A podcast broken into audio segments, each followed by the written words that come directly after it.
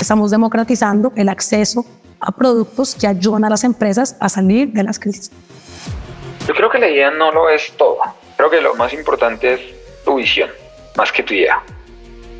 No debemos perder la capacidad de sacrificarnos por el otro. La creatividad es ideas con práctica. La genialidad es creatividad con confianza. Para ser exitoso, la primera cosa que uno tiene que hacer es creer en sí mismo. Si tú crees en tú mismo y te pones una meta, lo vas a lograr, pero nunca dudar de tus capacidades.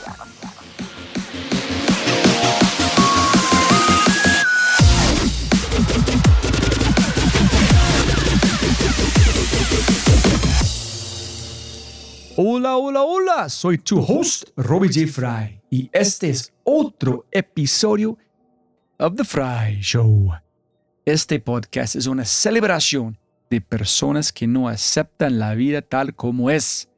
La abrazan, la cambian, la mejoran y dejan su huella en ella. Hoy celebramos y revivimos los mejores momentos del mes de junio. En este mes tuvimos el honor de recibir a invitados excepcionales como mi gran amiga Jerson Kakwa, el co-founder de Sumer, una solución hermosa que permite a las personas y los pequeños negocios tener su propia tienda en línea, pero de una forma maravillosa.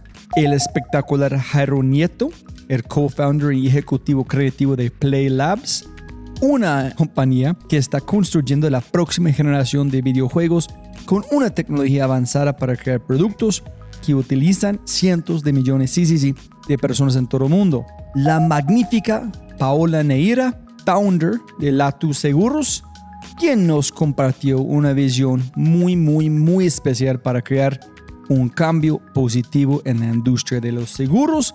Y por supuesto tuvimos el privilegio de hablar con mi amiga Verónica Crisafulli, la CEO y founder de Mo Technologies, el credit core de próxima generación, potenciando la innovación en el espacio crediticio. Pero antes de empezar...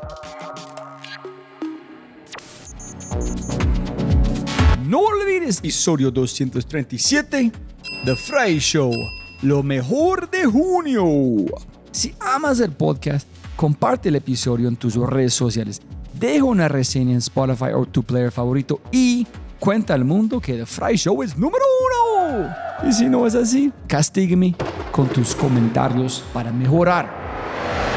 Con ese dicho, te presento episodio 237. The Fry Show, lo mejor de junio.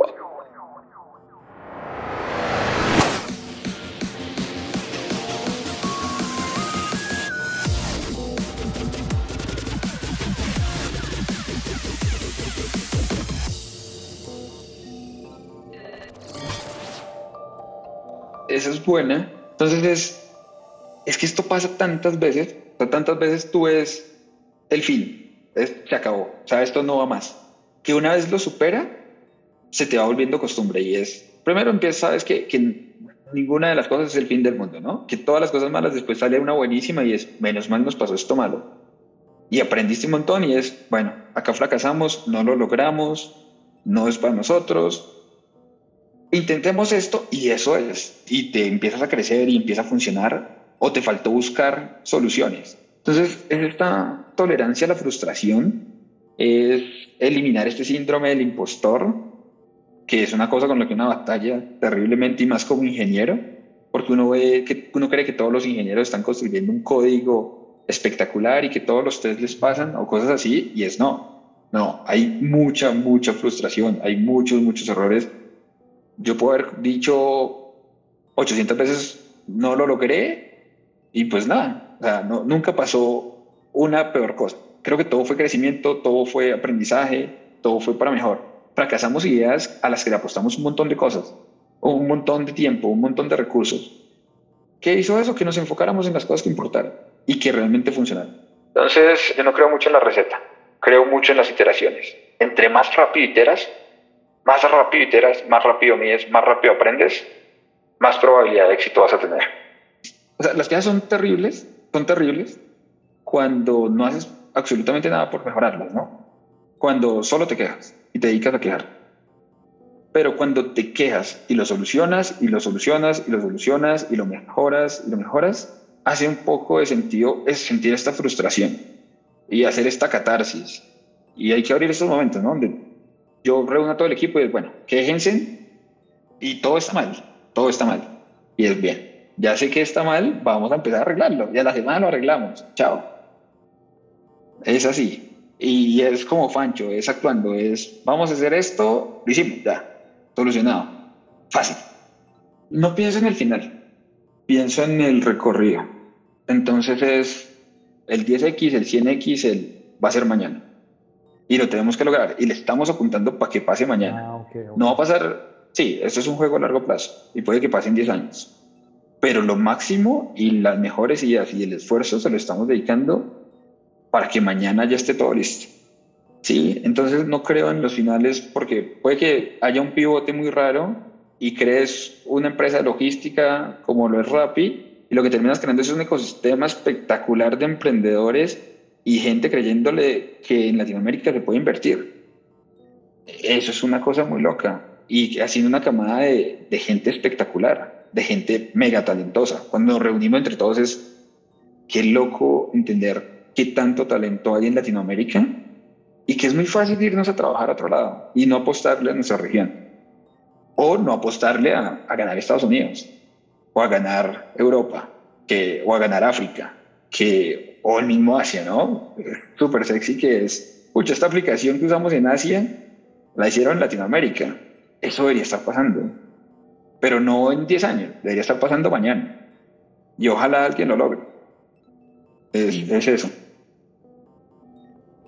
Yo creo que la idea no lo es todo. Creo que lo más importante es tu visión, más que tu idea.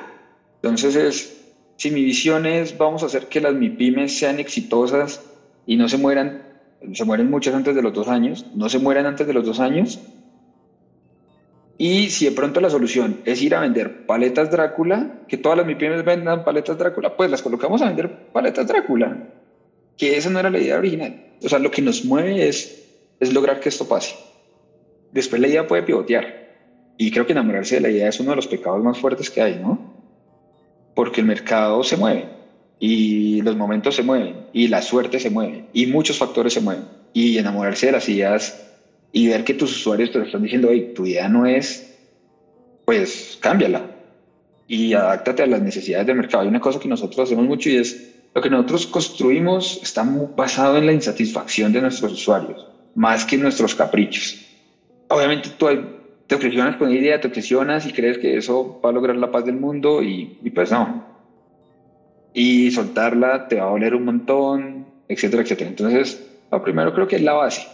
Entonces, es, creo que es la pirámide de, cuál es tu misión, la estrategia y después sí está el producto o tu idea. Es esta obsesión, ¿no? Creo que uno, uno se obsesiona con querer generar valor, más que con voy a impactar al mundo y me volver millonario, lo que sea, es yo quiero generar valor positivamente.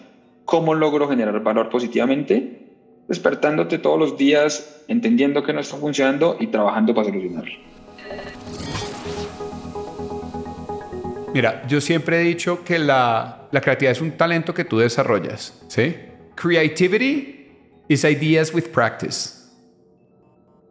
La creatividad es ideas con práctica. La genialidad es creatividad con confianza.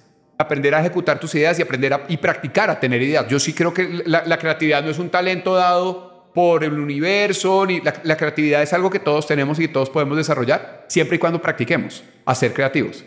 Las dos cosas, generando y ejecutando, pues porque de lo contrario no sabes si la idea es buena. El ejemplo del básquet, pues si tú practicas y nunca sabes si la pelota entra en el hoop o no, pues no sabes si, si estás realmente mejorando o no. Entonces lo, lo, mismo pasa con la creatividad. La creatividad es, ten ideas, digamos, en el ámbito que quieras creativo.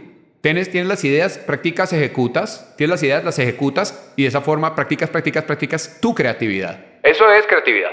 Ideas con práctica. Parte 2, la genialidad es creatividad con confianza. El momento de verdad de todos los creativos toda la vida es, una vez tú pones la idea ahí afuera, saber reconocer si efectivamente es una buena idea o no y tener la confianza para llevarla al siguiente nivel para volver a iterar sobre ella, etc. Eso es súper difícil porque uno como creativo duda constantemente de sí.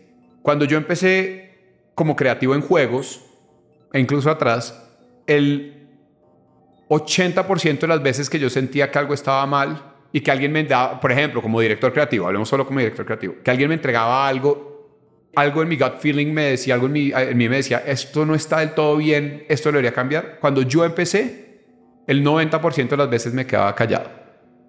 No lo decía. No estaba seguro si era un buen feedback o no. Siendo ya director creativo.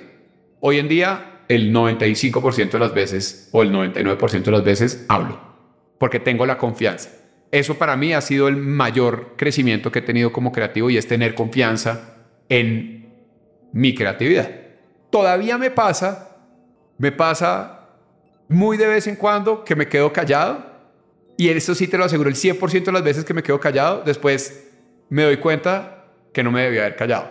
No, esto no significa, o sea, no significa que yo tenga toda la verdad ni que sea, sino que significa que mis instintos se han perfeccionado, se han vuelto muy buenos. Entonces yo no siento que sea mejor creativo, yo no siento que ahora tenga mejores ideas, para nada.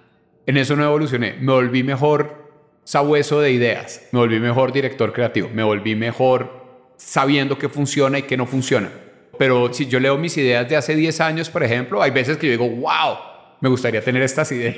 o sea, wow, estaba súper creativo en ese tiempo. O sea, yo siento que eso es un, es, es un flujo. Un mensaje rápido de Quinto. Sí, sí, sí, Quinto es mi startup. Y de regreso al programa. Estamos en la guerra de la atención. Y tu talento no tiene más tiempo para lograr una transformación en tu equipo o en tu organización, necesitas un enfoque de cambio de comportamiento que esté impulsado por la acción medible y más rápida que tomar una taza de café. Ayudamos a escalar el autodesarrollo de tu talento en menos de 30 días.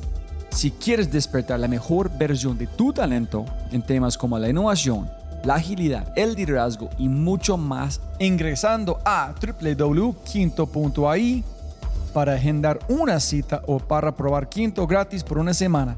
Otra vez más. K-I-N-N-T-O.ai Quinto. Siento que no debemos perder la capacidad de sacrificarnos por el otro, ni, de sacrificarnos en nuestras vidas. Nos hemos vuelto Creo que una cosa bonita que siempre ha tenido Latinoamérica es la familia, como ese, valor que se le da a la familia. Y la familia implica muchísimo sacrificio y creo que como humanos la tendencia se está volviendo un poco hacia evadir el sacrificio y maximizar el placer personal y no comprometernos a cosas de largo plazo. Poco la vida que nos permite tener esta vida digital virtual es como un poco más cortoplacista, mediano plazo y, no nos gusta Sí, nos evitamos sacrificarnos de pronto en, relaciones de largo plazo, por ejemplo, o cosas de ese estilo, y siento que, que perder el sacrificio nos va a costar en el futuro. Por lo menos mi experiencia es que nada en la vida que vale la pena viene sin sacrificio. Lo veo justamente desde la perspectiva de ser papá. Voy a complementar no un consejo, sino algo que me dijo mi papá cuando mi esposa tenía seis o siete meses de embarazo. Me dijo, ahora sí vas a saber lo que es amar yo que he sido toda la vida un enamorado del amor, un enamorado del, de un romántico absoluto, etcétera. Y yo, ok, ¿qué tan diferente puede ser? Y eso, pues, obviamente, el sacrificio que es ser papá y el sacrificio que es ser mamá, como lo dijimos al principio, nadie te lo puede describir. Es absurdo, es absurdo. Pero yo no sabía que era amar.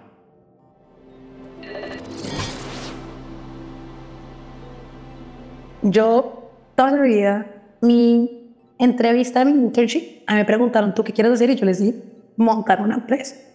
En ese momento yo imaginaba que iba a montar una, un, un investment bank, pero ok, esto no importa. Yo siempre decía montar una empresa.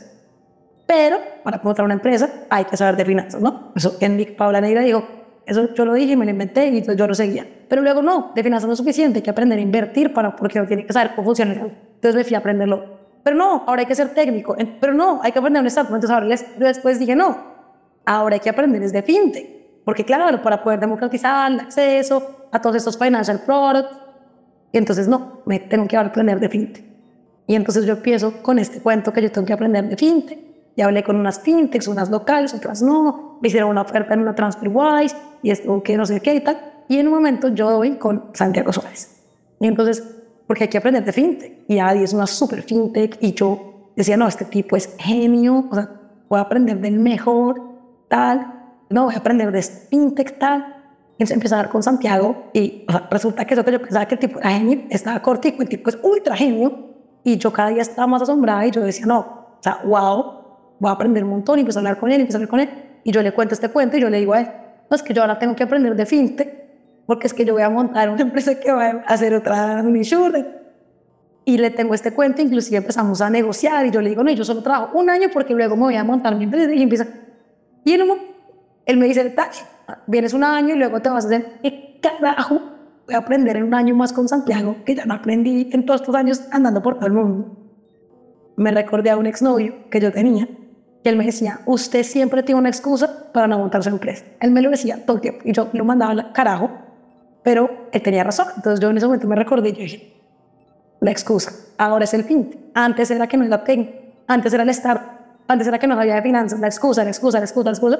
Y ahí le digo, no, Santi, creo que muchas gracias, pero para mí irme de Rappi es una cosa tan, tan, tan importante que solamente podría irme si de verdad ya no hay más excusa. Esta era, Rappi era ya mi última excusa. Tengo que empezar. Y él, espectacular, me dice, no solo te entiendo, te voy a apoyar. Cuentas conmigo, tal, y fue súper importante los primeros días porque habíamos hablado tanto ya que él me dice, y te voy a apoyar y creo que tienes toda la madera para hacer adelante.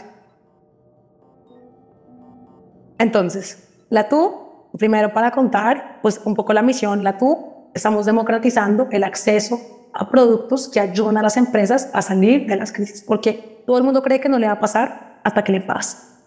Y es importante porque es que tú tienes tu pequeña empresa en Estados Unidos, una reclamación, llamas al seguro y sigues con tu empresa mañana. Tú tienes la misma empresa en Barranquilla, vaya y saque plata para pagar los abogados, los ahorros de los hijos, olvídate.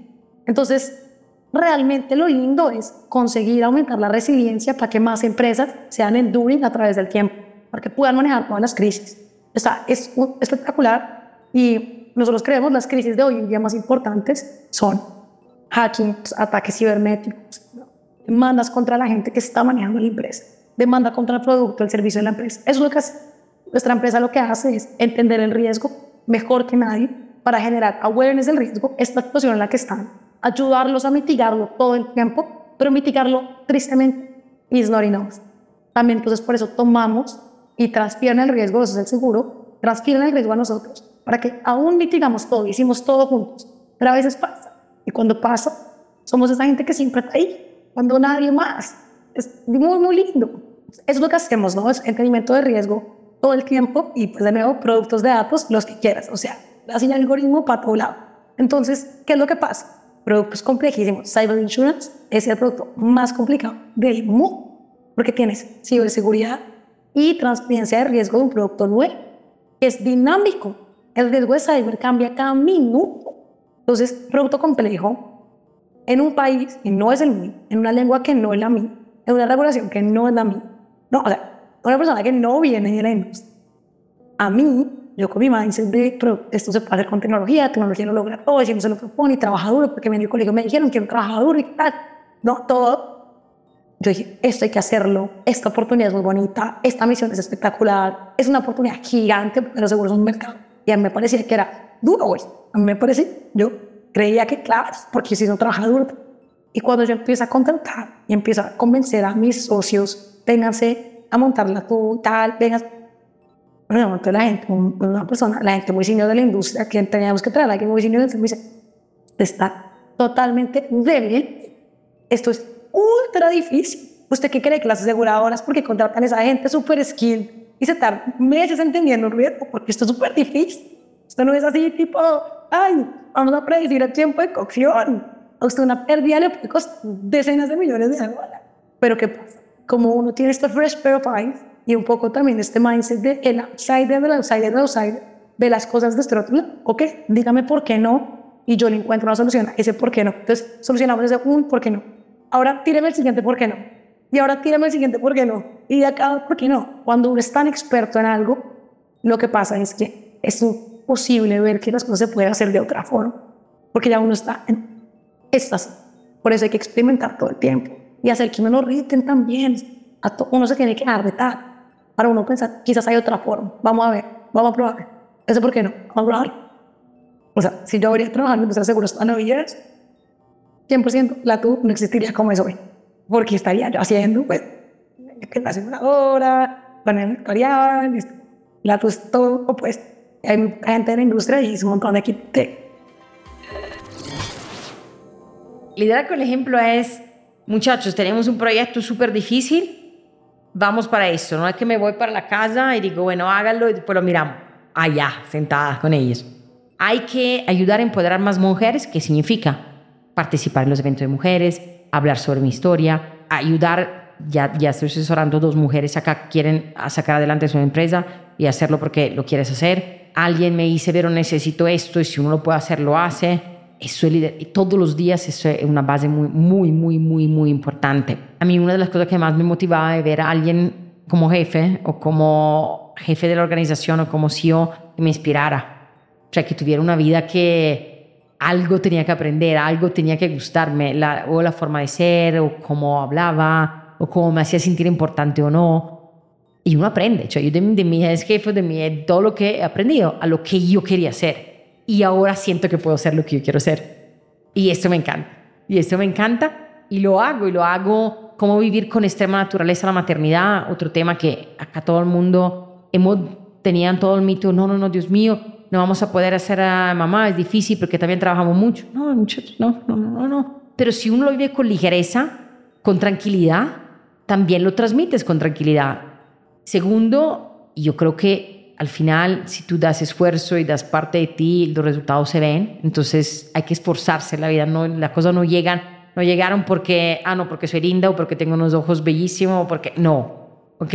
Llegó porque que en, toda mi, en, en todos mis días, desde la, desde la universidad, me he esforzado en todo, sin ser consciente, probablemente, pero la realidad es que uno tiene que hacer esfuerzos.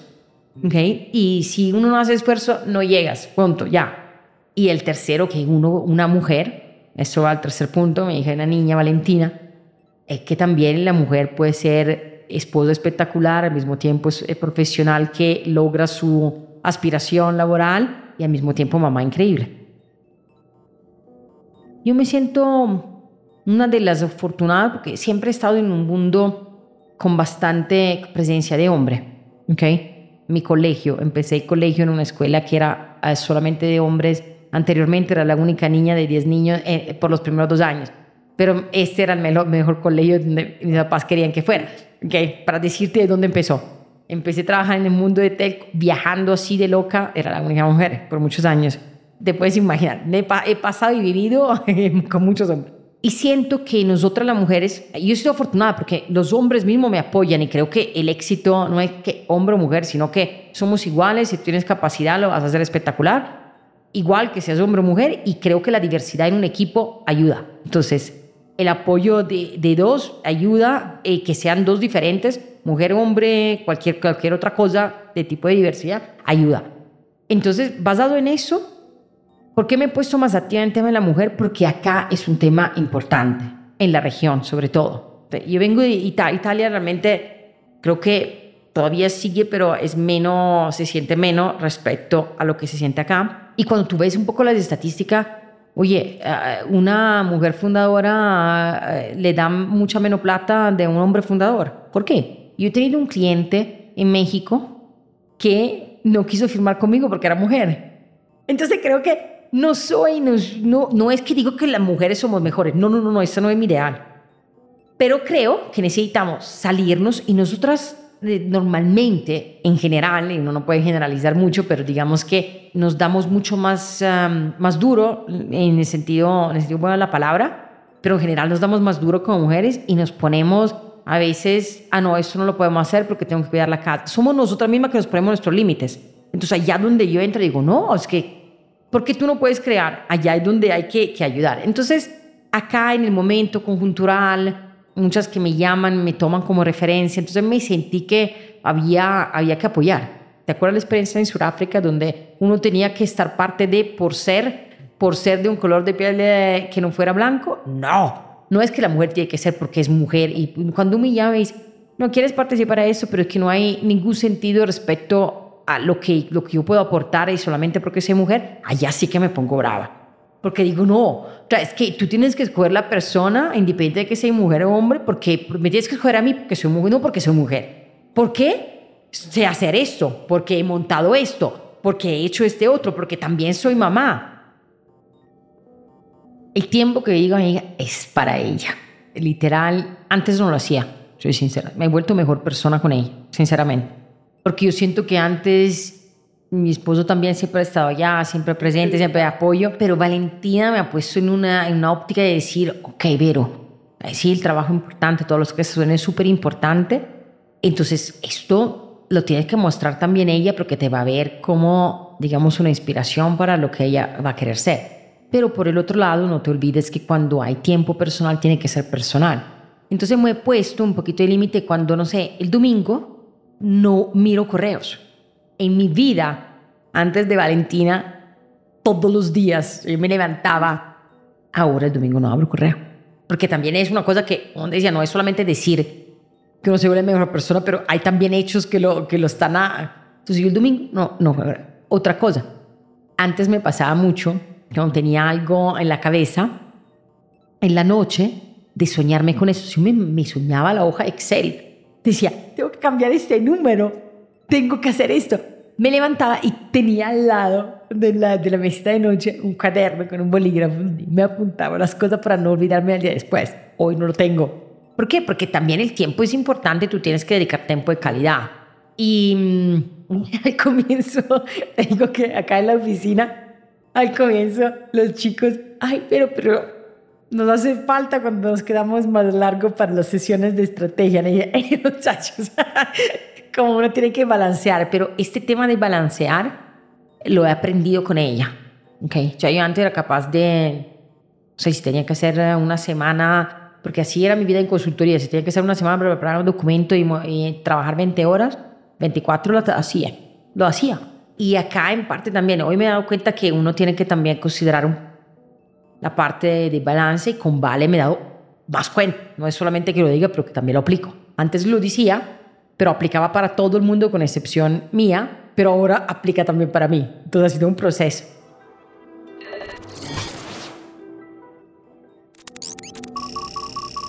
Como siempre, siempre puedes ganar más plata, pero no más tiempo. Muchas gracias por escuchar.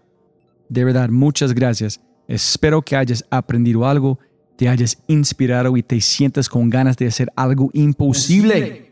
No lo olvides, comparte en tus redes sociales, deja una reseña en Spotify o tu player favorito y cuenta al mundo que The Fry Show es número uno. Y si no es así, yo no puedo ayudarte. Dicho esto, aquí está tu mindset de quinto con Julián Torres, el co-founder de OnTop. Con el mindset que no necesitamos más ideas en el mundo. Lo que necesitamos son más guerreros que tomen acción, investiguen y ejecuten. Pregunta, ¿eres una máquina de ideas o de acción? Enjoy. Mira, hoy en día está, pienso que está muy de moda todo el tema del emprendimiento y la innovación, pero a mí me parece que todo esto que está pasando es mucho más moda que la realidad. ¿Por qué? A la gente hoy en día le cuesta mucho más comprometerse con las cosas. Entonces lo que vamos a tener es mucha gente con muchas ideas de negocio, pero nadie en realidad haciendo y ejecutándolas, que es totalmente diferente. Para ser un ejecutor y llevar las cosas a la realidad, se requiere mucho más que tener buenas ideas. Las ideas las tiene cualquier persona, cualquier persona. No sé si has oído a la gente decir, ah, yo ya tuve esa idea. Ay, tan fácil esa idea, no se me ocurrió a mí. Pero lo que realmente la gente debe cultivar hoy en día para tener innovación es crear una cultura y un pensamiento de guerrero, ¿sí? Y esto requiere varias cosas. Un guerrero es disciplinado, un guerrero desafía. Un guerrero no es que no tenga miedo, sino que al tener miedo va, igual se enfrenta a lo que está por delante de, él. Y eso es lo que les hace falta a mucha gente. Mucha gente se queda en el networking, en la cerveza, en la idea, pero no termina ejecutando. O sea, Fitpal no es nada parecido a lo que yo me imaginé en un principio. La idea es la chispa que prende el motor de la creatividad. Tienes la idea, comienzas a perseguirla, pero nunca puedes alcanzarla. Y comienzas a perseguirla a coger por diferentes caminos. Y eventualmente llegas a algo totalmente diferente, pero que es innovador. Te pongo un ejemplo. Cristóbal Colón es el primer emprendedor exitoso de nuestra época, porque él fue y convenció eh, al primer fondo de Venture Capital, la reina Isabel, quería embarcarse y encontrar un- una nueva ruta para llegar a, a India o lo que sea. O sea, él tenía una idea inicial que era llegar a algún sitio para hacer algo. Pero en realidad, cuando se embarcó en eso, terminó llegando, fue a América y, y descubriendo otra cosa. Y esa es la innovación. Por eso es que yo no estoy de acuerdo con que la gente tenga malas ideas, sino que tiene la idea y no hace nada con ella. No se dedica a investigar y no se permite fracasar y darse cuenta de cosas, que es cuando uno cambia el rumbo y comienza a encontrar lo que verdaderamente es. Si disfrutaste este podcast, mira lo que las empresas están haciendo para llevar a su talento a tomar acciones pequeñas y obtener resultados grandes. Únete al Mindset Revolution. Ingresa a www.quinto.ai para probar Quinto gratis por una semana. Quinto.ai. www.kinnto.ai. Quinto. Siempre puedes ganar más plata, pero no más tiempo. Chau, chau, chau, chau.